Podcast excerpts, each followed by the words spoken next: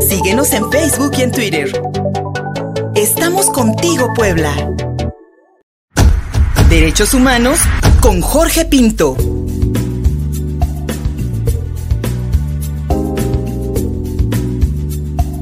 Seguimos contigo puebla.mx, soy Luis Fernando Soto y estamos transmitiendo en vivo en nuestras redes sociales. Además, en estas transmisiones de prueba que llevamos apenas unos ocho días en Mi Radio 93.5 FM. Somos uno aquí en la capital poblana, de lunes a sábado, contigo Puebla, en Mi Radio 93.5 FM. Somos uno en la capital poblana.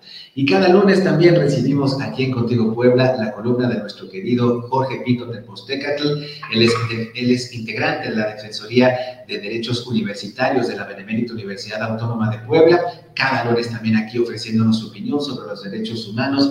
Y en esta ocasión, amigo mío, únete y Día Naranja estas iniciativas mundiales que respalda la Organización de las Naciones Unidas para hacer evidente la violencia de género. Y la pregunta que tú lanzas en tu columna, ¿qué debemos hacer para entonces inhibir la violencia en contra de las mujeres que lamentablemente cuestan vidas de madres, de esposas, de hijas, de hermanas? Mi querido Jorge, en una violencia que lamentablemente sigue, sigue eh, enlutando a miles de familias en todo el país. Jorge Pito, te, te posteca Muy buenos días. ¿Cómo están, amigos? Muy buenos días. Un fuerte abrazo, un fuerte abrazo a todo el auditorio.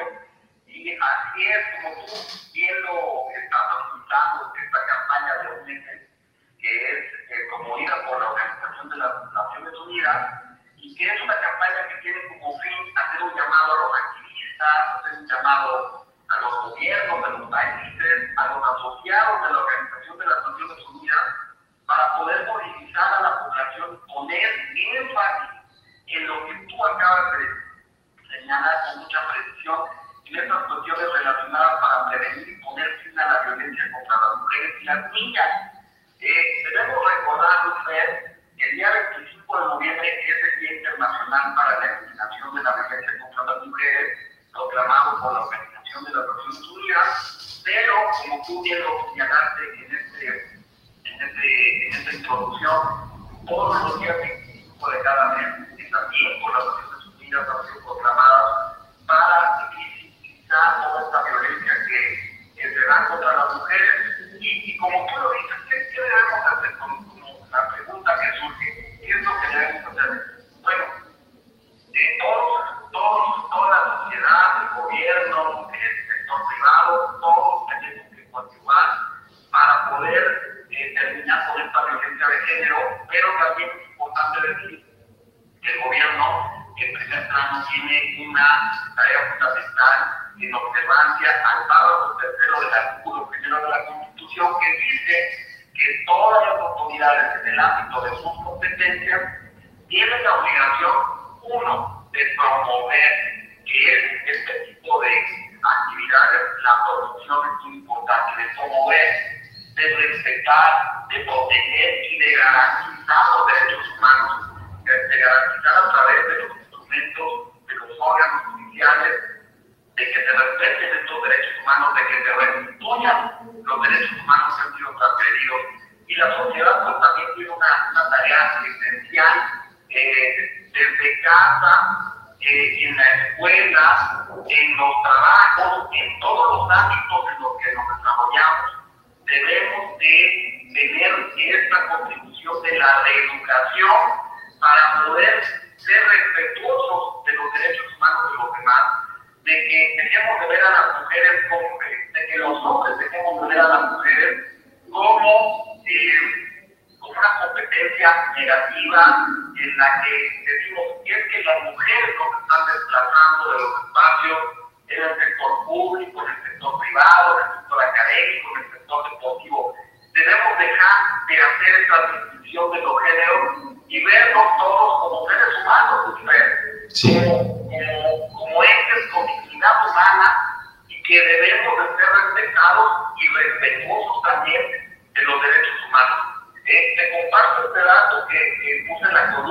columna respecto a que eh, también, precisamente hace seis años, se detectó la primera alerta de, de violencia de género en nuestro país. Sí es importante decir qué, qué, es esa alerta de violencia de género.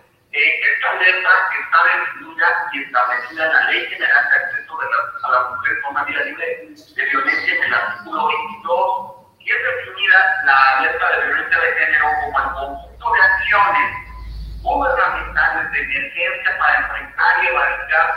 violencia feminicida en un determinado territorio, ya sea ejercida por individuos o por la, por la propia comunidad.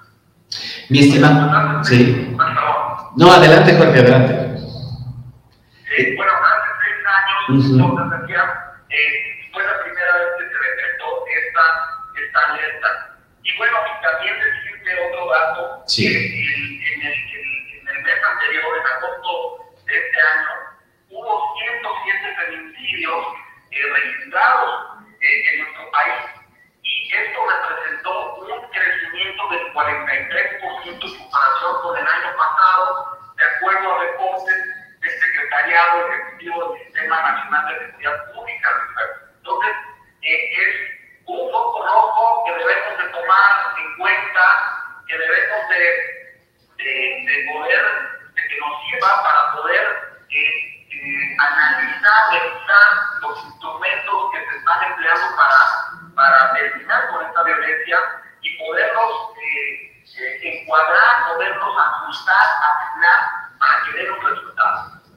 Mi estimado Jorge, eh, con, todas estas, con todas estas medidas que se han venido tomando durante los años, no solamente la, decretar estas alertas de violencia de género, parecería que no han sido lo suficientemente efectivas o, que todavía nos falta todavía, modificar también tal vez algunos preceptos legales, hacer algunas campañas de concientización entre la población que podrían aplicarse, mi estimado Jorge, para que entonces como sociedad vayamos abonando no solamente a, que tengamos conciencia de que la violencia de género eh, eh, está presente, de que todavía se sigue dando mayor importancia a lo masculino y se sigue marginando lo femenino, tanto en la cultura como en, en el trabajo. Es decir, como sociedad podemos ir picando muchas piedras, mi, querido Jorge, para poder este, pues, destruir este, esta enorme eh, eh, avalancha que lamentablemente se nos ha venido como sociedad y que se plasma y que se materializa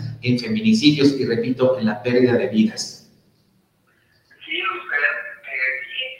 no solamente le corresponde al gobierno, sí. bueno, a, a las comisiones uh -huh. de derechos humanos, a las fiscalías, no solamente le corresponde al gobierno, como tú bien lo dices, la sociedad tiene un papel muy importante que hacer pero eh, creo que esta, esto que, estamos hoy observando, en todas estas estadísticas a las que tenemos acceso muy fácil a través del Internet, bueno, las podemos visibilizar a partir de que se ha ido argumentando legislativamente de que va permeando los derechos humanos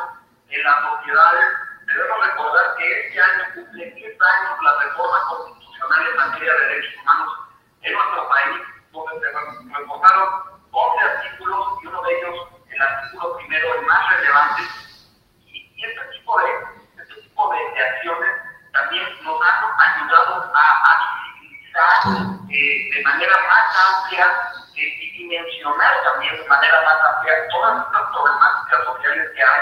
Y creo que la escuela y la educación, desde la educación primaria, desde la educación básica, eh, hay una semilla que sembrar, se tiene que trabajar con estas nuevas generaciones para que haya esa cultura, primero una cultura de legalidad, mujer, sí. una cultura de respeto a los derechos humanos, que estemos conscientes que los derechos humanos, por un lado son derechos, pero por el otro lado nos obligan también a cumplir con determinados deberes que no son libertades ilimitadas los derechos humanos, tenemos que exigir respeto, pero también tenemos que dar respeto a los demás. Y yo, creo que todos lo vemos en la calle, eh, con el, eh, en esta pandemia, también se ha eh, utilizado, hay gente, compañeros, mujeres, hombres, que andan con los cubrebocas sí. en, en, las calles. Y hay, hay personas que no usan cubrebocas. ahí también podemos ver una, un, una responsabilidad que hay una concientización del respeto no solamente a nuestra salud, sino a la salud de los demás. Pero debemos hacer un trabajo permanente, y es importante decir que tú en tu programa haces siempre ese trabajo permanente, visibilizar, señalar, porque de esa manera es como las personas nos vamos a ir ajustando a estas, a estas nuevas dinámicas que se dan en el mundo y a que nos demos cuenta que durante cuántos años han violentado los derechos humanos. En el siglo pasado, pues no podíamos estar hablando de, de, alguna canción que se, que se que hablara, que tuviera letra misógina que hubiera algún tipo de conducta por parte de profesores que el día de hoy se denunciaran como hostigamiento, como acoso, el ciberacoso. Todas estas problemáticas que hay se deben también a, esta nueva dimensión de los derechos humanos, pero sí es importante estarla divulgando y que, que cada uno de nosotros en casa haga su trabajo también. Y así le vamos a seguir, mi estimado Jorge. Aquí en Contigo Puebla creemos que los medios de comunicación son capaces de hacer visible lo invisible y de convertir los prejuicios en empatía. Y como siempre, doctor Jorge Pinto Teposteca, como siempre te agradecemos la ayuda para que estos conceptos, estas ideas y sobre todo el conocimiento de nuestros derechos pues llegue a la mayor cantidad de poblanas y poblanos y por supuesto de mexicanos y mexicanas. Mi estimado doctor Jorge Pinto Teposteca, como siempre, agradecidos por escucharte aquí en Contigo Puebla. Para quienes hoy te pudieron sintonizar y te quieran encontrar por otras vías, amigo, ¿cuáles son? Amigo, te mando un fuerte abrazo. Eh, yo estoy en Twitter como arroba de Jorge. Mi correo electrónico es jorge pinto como Jorge Pinto. Te agradezco infinitamente, Luis Fer que pasen buena semana y una buena semana. Igualmente, Jorge Pinto Tepostecatl, aquí en Contigo Puebla, hablando sobre derechos humanos. Y nos vamos, nos vamos. Muchísimas gracias por habernos acompañado aquí en contigopuebla.mx este lunes. Como ustedes pudieron ver, pues estamos haciendo pruebas para mejorar mucho la calidad con la cual estamos llegando a todas y todos ustedes a través de nuestras redes sociales. Por, por favor, no se pierdan también nuestras transmisiones de prueba en Mi Radio 93.5 FM. Somos uno y en el 22 13 60 14 18 en WhatsApp podemos recibir sus mensajes. Gracias, soy Luis Fernando Soto. Hasta mañana. Síguenos en Facebook y en Twitter. Estamos contigo, Puebla. Envíanos un WhatsApp al 22 13 60 14 18. Estamos contigo, Puebla.